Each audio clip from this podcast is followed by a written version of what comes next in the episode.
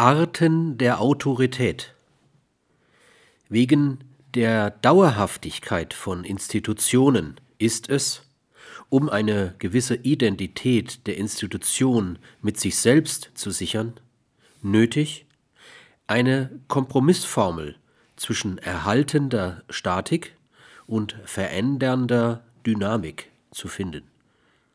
Gründet sich das Führen vorwiegend auf hierarchische Autorität, die dem Betreffenden entweder von oben verliehen oder von ihm okkupiert wurde, steht es dem statischen Muster nahe. Der Führende wird zum Systemagenten.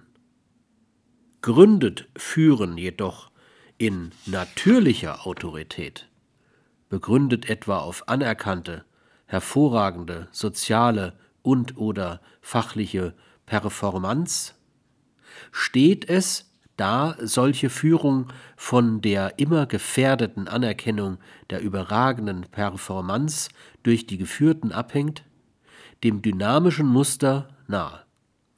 Nur der dynamisch Führende ist so eingebunden in die autodynamischen Prozesse des Unternehmens, dass er bei entsprechender sozialer und fachlicher Performance dauerhaft erfolgreich sein wird.